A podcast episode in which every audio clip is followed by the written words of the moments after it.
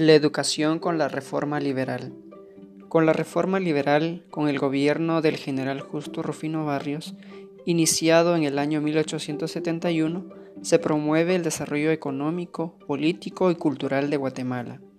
Barrios, en su gran afán de mejorar la educación de los guatemaltecos, en primer lugar deroga la negativa y oscura ley Pavón, la cual estancaba y restringía la instrucción pública en tiempo del también general Rafael Carrera. Barrios amplió la cobertura de la educación para que llegara a un mayor número de la población guatemalteca. Una de las mayores preocupaciones del gobierno liberal de Barrios fue el fundar una escuela normal, de donde saldrían los maestros de educación que tendrían a su cargo la reforma educativa que se proponía realizar. Y es así como los maestros de la juventud y la niñez fueron grandes educadores.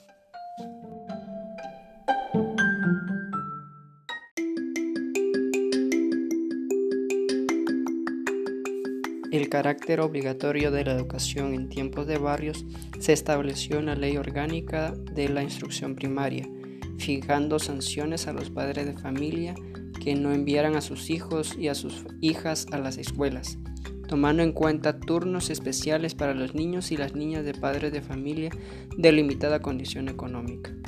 En tiempos de barrios como gobernante se elevó el nivel cultural de los trabajadores, tanto en la cultura general como especial al crearse la escuela nocturnas y las dominicales para artesanos.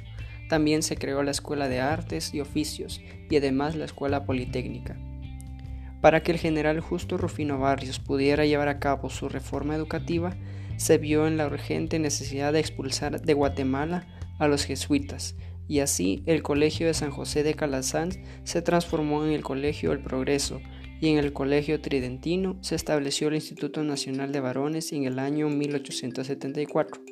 Además, se fundaron los institutos de Antigua, Chiquimula y Quetzaltenango. Barrios, para lograr su reforma educativa, al fundar o crear centros educativos para formar maestros de educación, contrató grandes educadores como Santos Toruño, Lorenzo Montúfar, José María Izaguirre, Valerio Pujol, Darío González, José Martí y otros más.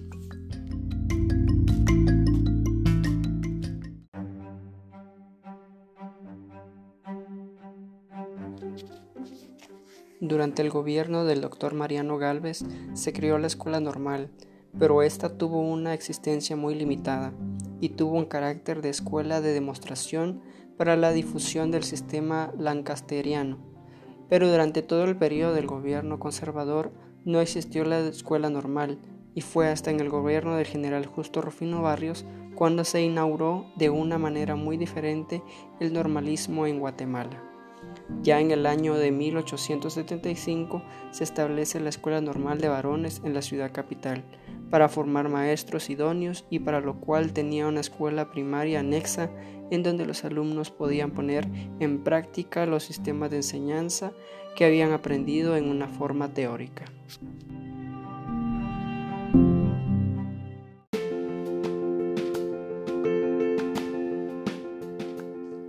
Es de muchísima importancia mencionar también que iniciado el periodo de la reforma liberal con Barrios, se llevó a cabo uno de los eventos más trascendentales de la historia de la educación guatemalteca, el primer Congreso Pedagógico, en la ciudad capital y en la ciudad de Quetzaltenango, cuyo objetivo era considerar los problemas más referentes a los métodos y sistemas educativos, dictándose conferencias y abriéndose discusiones sobre distintos temas educativos.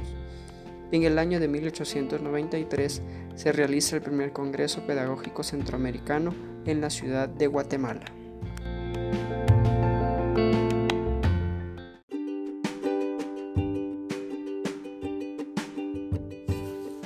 En tiempo del general Ubico fue famosa la Ley Orgánica de Instrucción Pública, promulgada en el año 1935, y la cual contemplaba lo siguiente, se mencionarán algunas que la educación tiene por fin el desarrollo integral de la personalidad humana, que la obra educativa es ajena al sectarismo político religioso, que la Secretaría de Educación Pública estaría dividida en el Departamento Técnico Escolar y el Departamento Administrativo, que las secciones del Departamento Técnico Escolar son preparatoria y primaria urbana, rural, normal, secundaria y especial, además la inspección técnica escolar y la extensión escolar.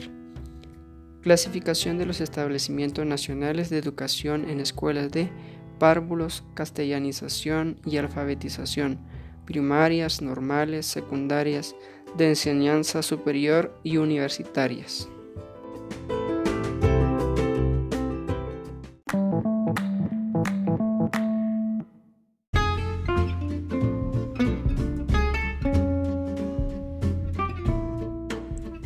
Esto ha sido la lección número 6 de Fundamentos de Pedagogía.